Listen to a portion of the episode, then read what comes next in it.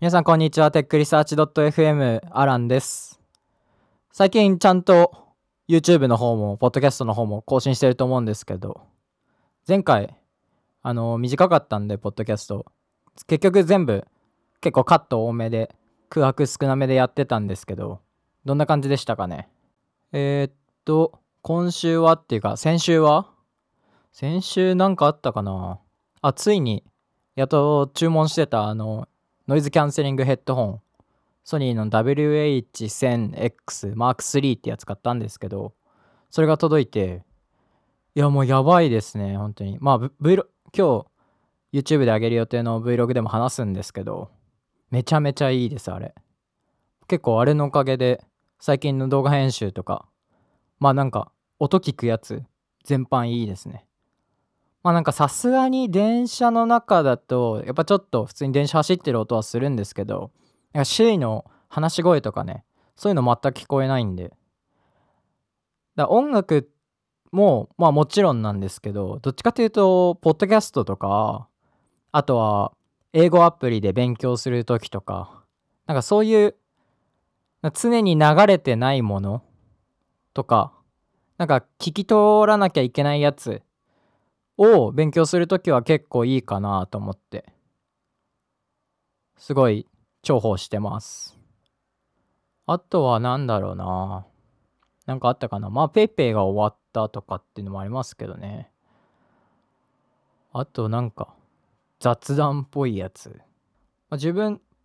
編集ってポッドキャストとか始めたぐらいだから8月ぐらいからやってるんですけど、まあ、だんだん今もう最初は Xcode、Xcode じゃねえや。えっ、ー、と、 Final Cut か。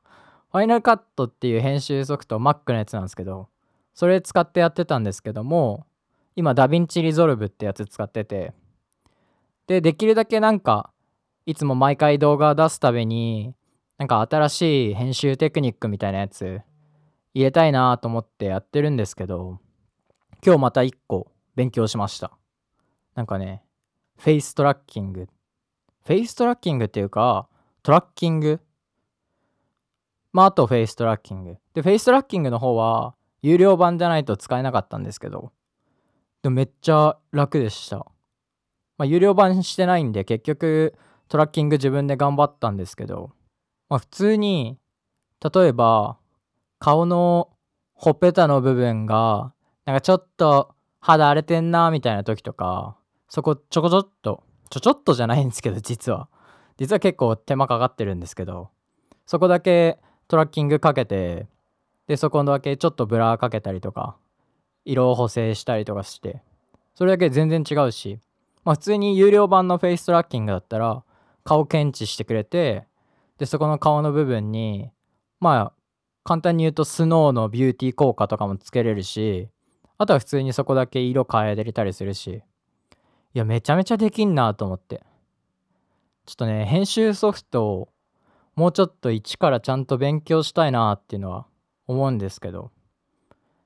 いかんせんまあやれることが多いんで、なかなかね、できないんですけど、まあ少しずついろいろ勉強していこうかなと思って頑張ってるところです。いやー、最近は寒くてね、なかなか外出るのも億劫なんですけど。自分はまあ季節に季節によってっていうか年によって違うんですけど今年はあの体を寒さに慣らすっていう年でできるだけ暖かい格好せずに寒い環境でも身一つで耐え抜けるような体を作る、まあ、寒さ耐性を上げとくみたいな感じで今年はわざわざ生きてますけどね。そう、最近、まあメルカリでなんかいろいろ売るのハマってて、アウターとかも1個残して全部売っちゃったんですよね。だ今1個しかないし、カバンとかもね、結構いろいろ売っちゃったし、まあその割にカメラ系の機材はめっちゃ増えるんですけどね。でもオズモポケットは買ってないっす。まあまた今日、自分の好きな YouTuber のやつ見てたら欲しくなってきたは来たんですけどまあやっぱなんか画角があんまり好みじゃないかなっていう。だったら新しいスマホ買っちゃおうかなっていうのが自分の中にあるんで。結局スマホも買い替えてないしね。いや欲しいんだけどね。なかなか思うようにはいかないです。まあそんな感じで雑談だったんですけど。じゃあ今週のテックニュース結構いっぱいあります。行きましょうかね。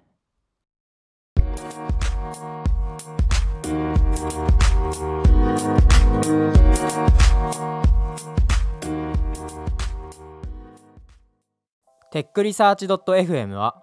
テクノロジー業界のニュースや最近気になるウェブサービス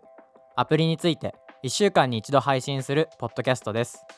たまに更新できなかったり気になったニュースの中で深掘りして1週間に23度配信することもありますがお手柔らかによろしくお願いします。ポッドキャストはアンカーや Spotify、iTunes、YouTube でも聞くことができます。ポッドキャスト以外にも YouTube や Twitter、Instagram もやってるのでアラン荒川 ALAN アンダーバー ARAKAWA アラン荒川で探してみてください。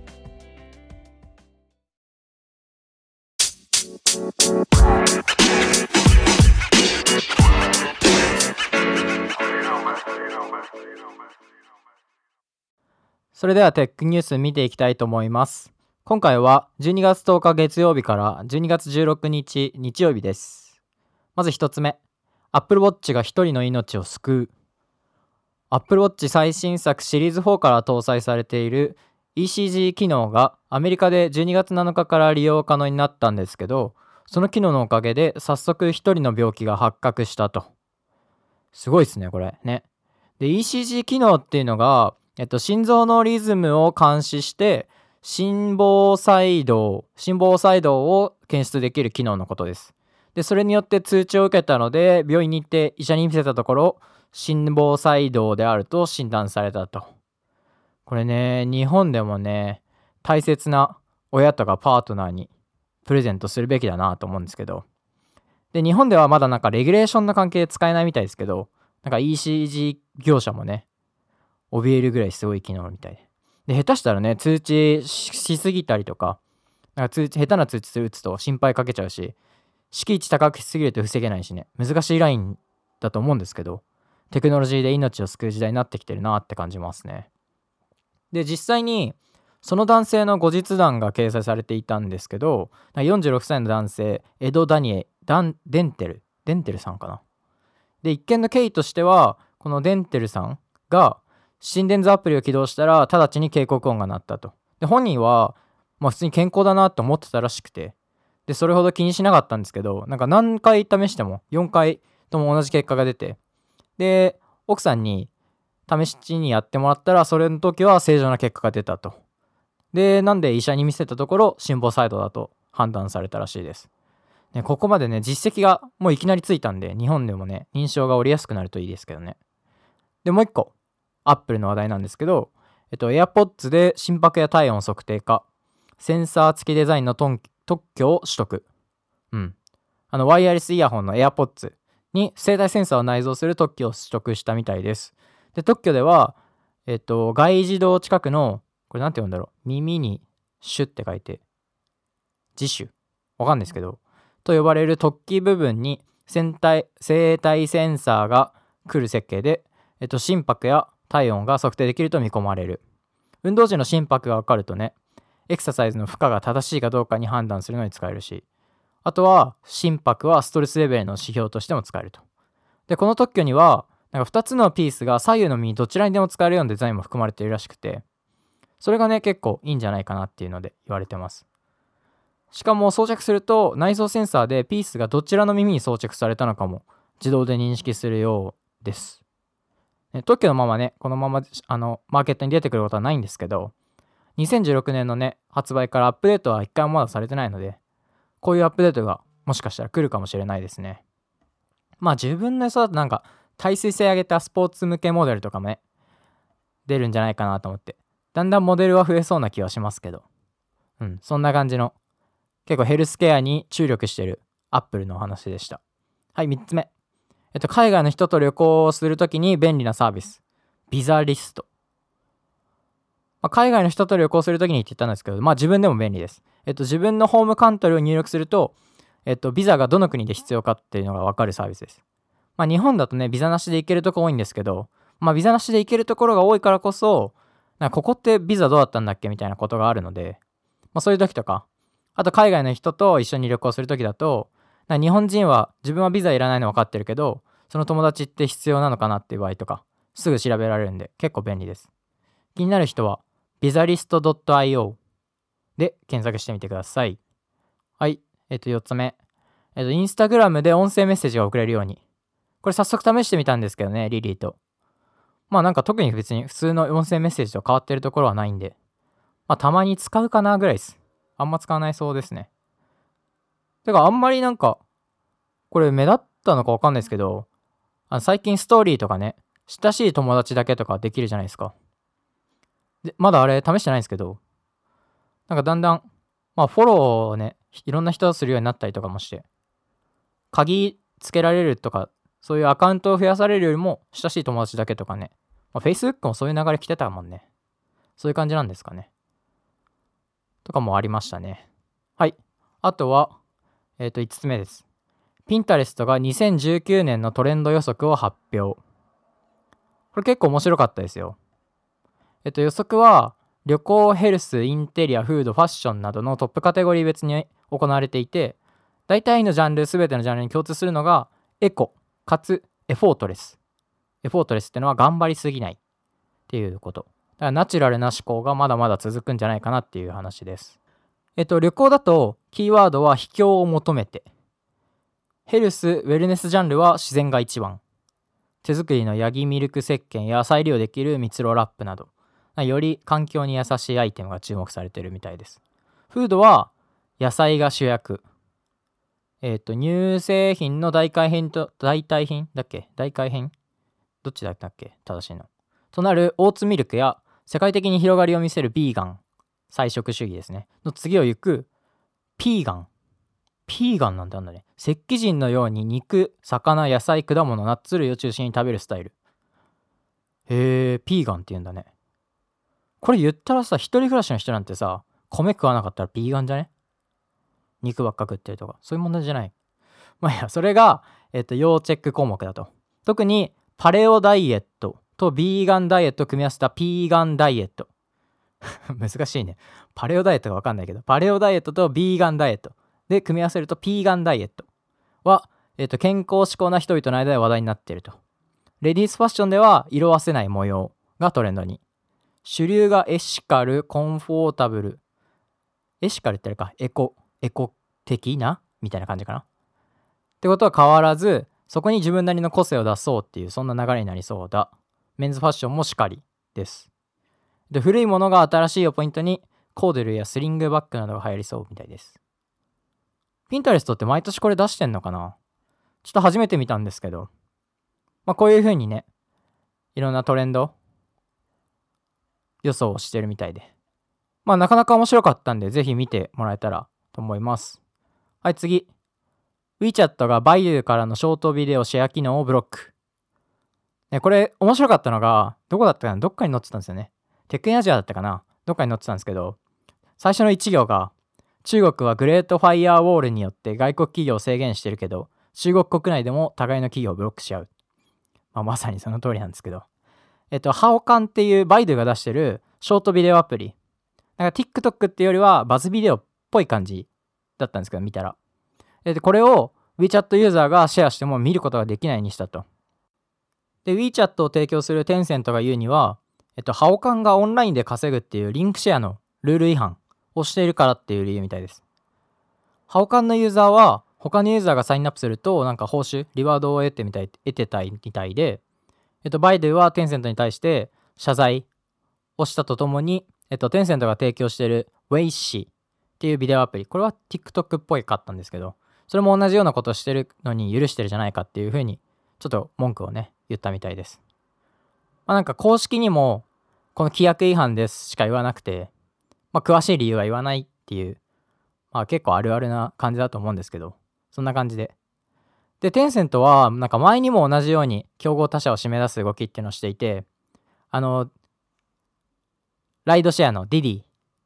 を支援しているからネガティブキャンペーンで Uber を追い出そうとしているのかではないかと、えっと、噂されていたり同じ年に音楽アプリに関しても競合他社である NetEase とアリババの音楽アプリを契約違反といってブロックしてたりしたみたいです。もちろん TikTok もブロックしてます。で、WeChat はユーザーをアプリから逃すことなくあの全てのサービス、チャットとかペイメント、 billing、あとゲーム、ショップ、あとは政府機関にアクセスしたりとか、まあミニアプリとかもあると思うの知ってると思うんですけど、そういうのを行ってもらおうとしてるんで、まあそういうふうにね、そのアプリ内で完結させるっていう動きをするためにも競合他社をね、詳細な説明なく排除していくっていう動きが、あ、目立ってるんですけど、そういうのね、ユーザーにはどう映ってるんですかね中国のユーザーに。そこは結構気になるところです。はい、次。えっと、韓国で新たなユニコーン企業が誕生。えっと、フィンテック企業のトスという会社です。えっと、80ミリオンドルなんで、えっと、800、8000万、80億、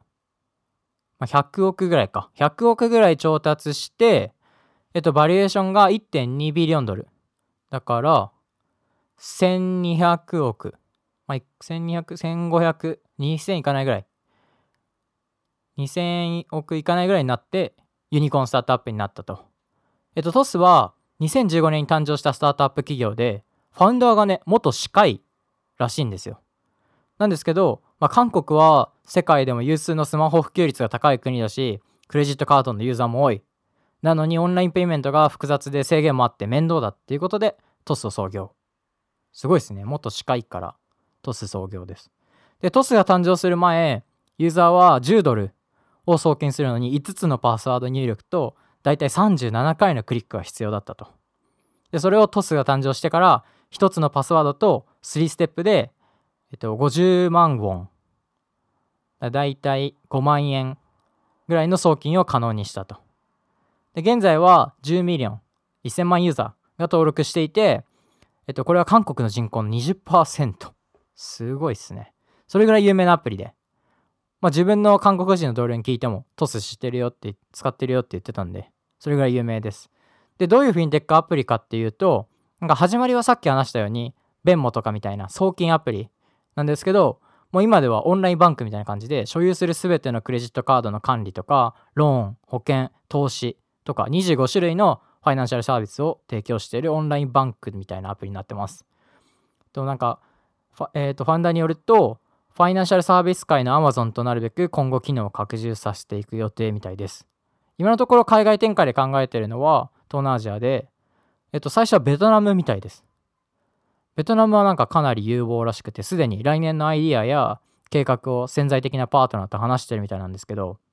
まあ、単純になんか東南アジアとかベトナムって、まあ、モバイル系で有望だろうとかって考えられると思うんですけど、なんでその東南アジアの中でベトナムなんだろうとかって思うじゃないですか。かちょっといろいろ調べてみたんですけど、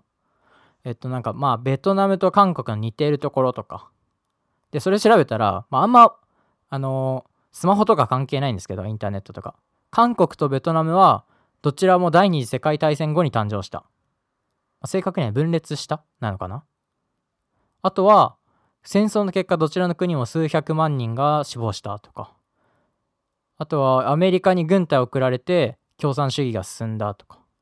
ただどっちもの国でアメリカは共産主義にすることを失敗したとか。あとは1940年半ばまでえっと、外国にコントロールされていたとか。ちょっとなんか歴史的なことなんで間違ってるとこあったらすいません。でもなんかそういう時代背景、国としての時代背景も結構似てるところがあると。まあ、ただコリアしか書いてないね。ノースコリアとか含まれてるのかわかんないですけど。ちょっとわかんないです。ごめんなさい。あとは、えっと、ベトナムの人口が9500万人、韓国は5000万人。人口ピラミッドを見てみると、ベトナムの方が若年層も厚い感じ。だ途中までは一緒なんですけどね。やっぱ若年層はベトナムがすごい広がってる感じでになってますあとは肝心なスマホ周りとかだとベトナムの人口が84%あベトナムの人口の84%がスマホを持ってるぐらいスマホ普及率が高いとかですね韓国は95%とかだったかなうんなんかまあ一番肝心なスマホ周りのデータちょっとさらっとしちゃったんですけどまあ、こういう風にね、なんでそこベトナム行くんだろうとか見てみるのも面白いと思います。で、最後に、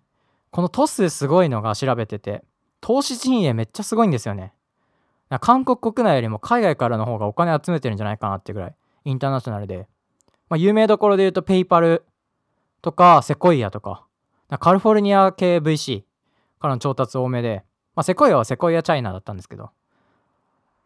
なかなかこのお金の集め方はすごいんじゃないかなっていう気はしてます。はい、次。えっと、これもまたまとめなん、2018年まとめなんですけど、アダルトサイトのポルノハブが2018年まとめを発表。えっと、カナダに拠点を置くアダルトサイトポルノハブ。ポルノハブで合ってんのかな読み方。もう検索ランキングのまとめを発表してました。えっと、アダルトサイトのまとめだと思ってね、なんかなんだよとか思ってたんですけど、結構見てたら面白くて、まずアクセス数が335億回。人口75億人で見ても、1人当たり4.5回ぐらい。ね、世界中の人が全クォーターに1回アクセスしてるみたいな感じですよね。そういう習慣って他にありますかね？クォーターに1回全人口の人が、全世界の人が1回はすることみたいな。ちょっとあんまいい例え見つからなかったんですけど。あとはデータ量で見ると、保有しているデータ総量が4000ペタバイト。地球上の、あ、地球上の人類1人当たり500メガバイトぐらい。で、自分の YouTube の動画見てても1本500メガいってるのってあんまないんですよ。あとは、このポッドキャストで、だいたい20メガバイト前後。なんで、25エピソードぐらい。シーズン1が12エピソードがあったら、シーズン2までできるっていうね。それぐらいのデータ量、データ量です。そういう風に考えるとね、結構すごい感じますけど。で、訪問者数が多いのは、えっと、アメリカ、ドイツ、インド、日本、カナダみたいです。で、肝心の検索結果のランキングの1位が、ストーミー・ダニエルズ。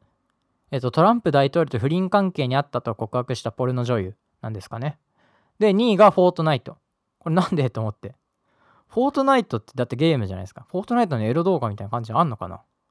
それともなんかポルノハブにゲーム実況動画上がってるのか、そのゲーム実況動画をセクシーな格好でやってるとか、ちょっとわかんないんですけど。で、あと結構面白かったのが3位、4K。2017年は 1080p が重要検索語だったみたいですけど、それだけ 4K 需要がね、増えてるってことで。だからポルノとか関わらず、まあ、4K 大事ってことがわかる検索結果になってます。その他にもね、ロマンティックとかトランスっていうワードが4位、5位とランクインしてたりしてて、時代変わってるなとか、そういう感じも見て取れるので、よかったら皆さんもこれ見てみてください。はい、じゃあ次。えっと、ヤンデックスが初のスマートフォンをリリース。ヤンデックスって知ってますかね？ロシアの Google って言われる検索エンジンとかを提供しているインターネット大手の会社です。まあ日本の Yahoo Japan みたいな感じなんですけど、自分も最近 Google について結構調べてた時があったんで、その時に初めて知ったんですけど、Google がね、検索シェア1位じゃない国ってご存知ですか、まあ、中国とか有名だと思うんですけど、ロシアもなんですよね。あとはベトナム。ベトナムは最近 Google 1位になってたかな。でもなんかいわゆる共産主義的な国なのかな。ちょっとなんかここら辺、ごめんなさいね。あんま詳しくないんで、はっきり言ったところで、失礼に当たるかなと思って、あんまはっきり言えないんですけど、まあ、いわゆる共産主義的なところ、側面が強い国。で、そういう国は、なんかファイアウォールの関係も結構あって、Google がシェア取れてない国になってます。だから、この3つの国は、サイバーセキュリティ法的にも、結構厳しくて、国内にデータセンターを置いたりとか、データを国内に保存したりとか、そういう必要があるぐらい、えっと、外国からその国に、その国で事業するっていうのは結構厳しくなってます。で、そんなヤンデックスが5.65インチの Android スマホヤンデックスフォンを12月6日にリリース。価格は17,990ルーブル。だいたい270ドルぐらいらしいです。US ドルで。えー、っと、スペックは価格的にも中程度で、AI アシスタントも自社製のアライスっていうやつを採用してます。Google アプリもインストールされてるみたいなんですけど、ほとんどのプリインストールアプリは自社製のアプリになるらしくて、まあ、ヤンデックスと Google の戦いっていうのは結構前からあってて、あ、前から、ヤンデックスと Google の戦いっていうのは前からあって、えっと、3年前にヤンデックスがロシアでの Google の独禁法違反訴訟に勝利してて、判決の結果、Google は検索エンジンを含む競合アプリのプリインストールを、えっと、制限することができなくなったと。で、モバイル用 Chrome ブラウザ向けに選択できるウィンドウを提供するように要求されて、ローンチ時点でユーザーにどの検索エンジンを標準にするか聞かなければならないと。で、報道によると、で、報道によると、この変更が実施されて1年ほどで、ヤンデックスが Android の検索シェアにおいて Google を上回ったらしいです。一方、Google はね、あの、ロシアだけじゃなくて、他のヨーロッパ諸国とかからも圧力来てて、まあ、ヨーロッパで Google アプリをプリインストールする場合、デバイスメーカーはライセンス料を負担するっていうビジネスモデルに最近変更されたりとか、ヤンデックスフォンはロシア国内だけの販売になると思うんですけど、まあ、今後ね、ロシア、ヨーロッパ、ベトナムみたいな3カ国で Google がどういうふうに立ち回っていくのが気になるところですね。はい、次。えっ、ー、と、タイプフォームがビデオ Q&A アプリをリリース。えっ、と、バルセロナに拠点を置くアンケートサービスのタイプフォームですけど、えっと、ビデオ Q&A アプリ、ビデオアスクをリリースしました。タイプフォームは多分、使ったことある人もいると思うんですけど、アンケートサービスからね、あ、普段はアンケートサービスやってて、で、なんかそこから e コマースできるようにしたりとか、なんかアンケートを拡張して、なんか他の機能、ペイメントとかね、そういうのもできるようにしてて、なかなか面白いですけど、次はビデオ Q&A アプリでした。今なんかすごいシンプルな感じで、ビデオに質問投げかけて、で、それでビデオに、ビデオでそれの質問に答えるっていう感じになってます。えっと、uxtool.co でいいのかな？がデザインツールまとめを発表。これも2018年まとめですかね。えっと、どんなデザインツールがどういう人に使われてるとか、デザインチームってどういうのが、どういう大きさ、どういう規模のチームがあるとか、そういうのに関するレポートです。えっと、Figma が、その2019年の予想もされてて、ホットツール1位になってるんですけど、現時点でも結構 Adobe XD より使われてたりとか、それ意外とびっくりして、あとは会社の規模別デザイナーチームの人数とか、そういうデータもあるんですけど、結構大きめの会社の規模、100人超えとか200人超えぐらいになってもデザインチームは2から10人のところが多かったりとか、なかなかそういうデータはびっくりしましたね。まあ、自分はもう今、普段はスケッチよりも Figma の方を多く使ってるんですけど、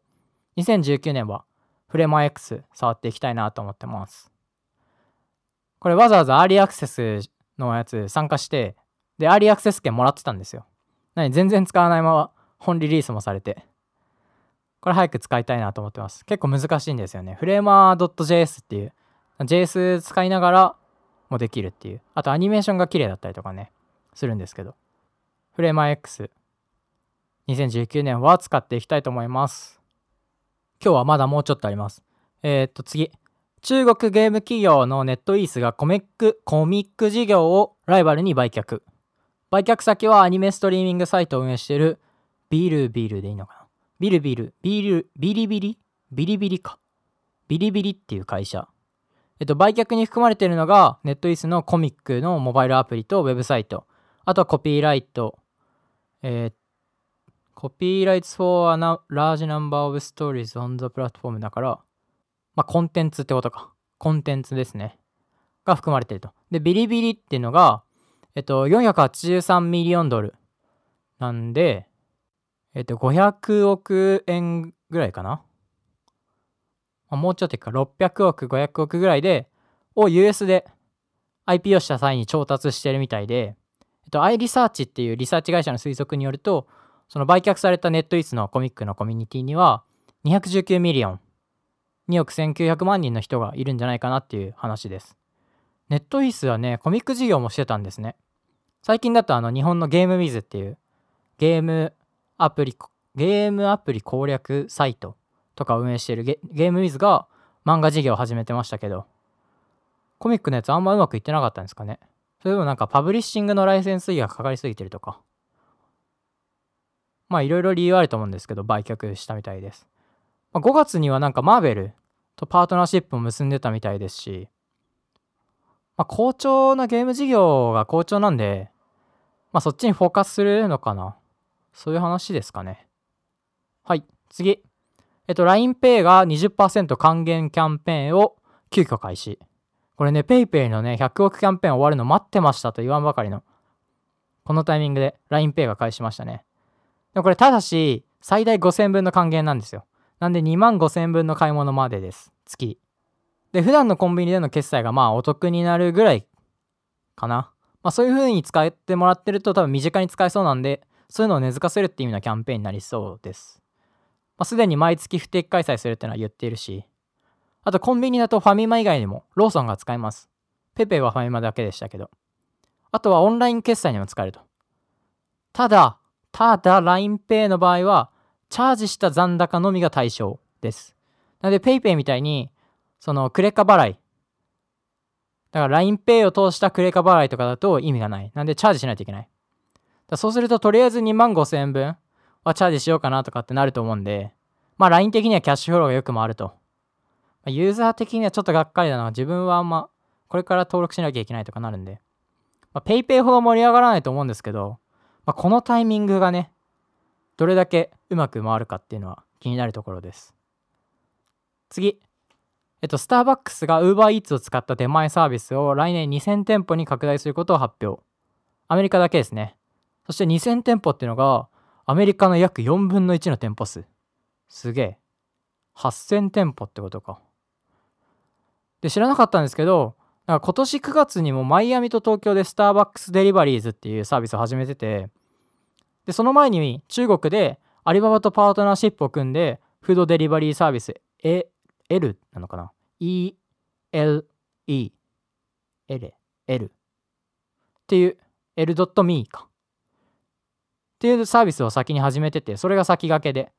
で、中国ではスターバックスデリバリーズは立ち上げから3ヶ月で全国30都市2000店に展開してると。みたいなんで、なんかこういうふうに中国の成功モデルを本国アメリカに逆輸入する形っていうのが面白いところです。今まではアメリカからタイムマシンモデルで中国とか日本みたいな感じでやってましたけどね中国での成功モデルを本国アメリカに逆輸入っていう感じです。これねこういうのが流行っていくとあの映画の「プラダを着た悪魔」好きなんですけどなんかああいう風にスタバをいっぱい買うみたいなシーンとかなくなってくんですかねスマホで頼んで持ってきてもらうとか。まあそんな未来予想図そんな未来も予想しながら面白いなと思ってます。次。えっと、サムスンがディスプレイにフロントカメラを埋め込んだ新型スマホを発表。えっと、Galaxy A8S と呼ばれる Galaxy のミドルクラススマホの A シリーズで新たにディスプレイ内にフロントカメラを搭載し、ノッチレス、ベゼルレスなスマホを発表しました。フロントカメラの位置が真ん中じゃなくてサイドにあるんですよ。だそこがちょっと気になるところですけど、あの、セルフィーとかをするとき。むしろいいのかなまあ、ノッチ列ベゼルレスのね、新しい形としては、もしかしたらあるのかなと思います。まあ、今んとこ自分はノッチがあるスマホですら未体験なんで、なんかなんでノッチあるのか嫌なのかすら味わえてないんですけど、今後そういう形で気になってくところですね。今後、今後こういう形がまた主流になるのか、次のスマホのメインストリームをね、どういうものになるのかっていうのは気になるところです。で、たまたま今日ちらっと見たニュースですけど、あの、Apple のウェブサイトで、あの、iPhone のノッチを意図的に背景を黒くして、ノッチを隠してるみたいな。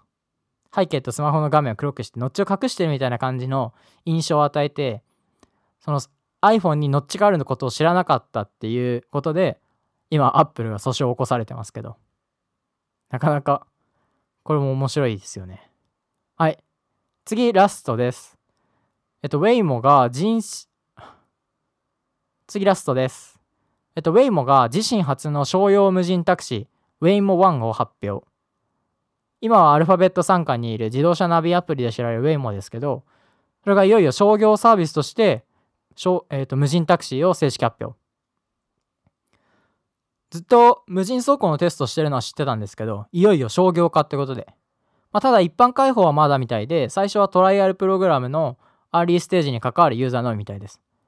で、完全無人じゃなくて、その乗客の快適さと利便性のために訓練を受けたウェイモのドライバーが登場して自動運転車を監視するということです。なんで一応ドライバーいるみたいですね。いやこれ乗ってみたい。日本人で誰より早く乗りたいけどね。まあ、孫さんとか。いや、これほんと乗ってみたいっすね。いいなこういうね、新しいやつをね、日本にいてすぐ体験できないとかってのは辛いところありますよね、よく。はい、そんな感じで、今日結構ニュース多くて、もう顎が痛いです。でも多くても、今回できるだけ空白もまた開けないように読んでたんで、意外と30分ぐらいか。でもそれでも長いんですかね。でも前2時間とか1時間ぐらい話した時あった気がするからな。まあいっか。えっ、と、これはまた、ポッドキャスト側で方が先行配信っていうか、感じになるんですけど、えっ、と、YouTube の方は1日遅れですかね、いつも。だいたい。それぐらいでアップロードしてます。また来週も、だいたい日曜日までのニュースなんで、月曜日、早ければ月曜日、遅くても水曜日とかにはあげるようにすると思うんで、また次回もぜひお聴きください。それでは、テックリサーチ .fm アランでした。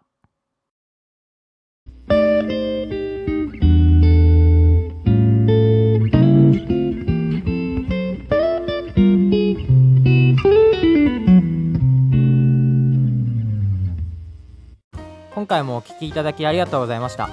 このポッドキャストがいいねと思ってくれた方は、サブスクライブやシェア、よろしくお願いします。テックリサーチ .fm アランでした。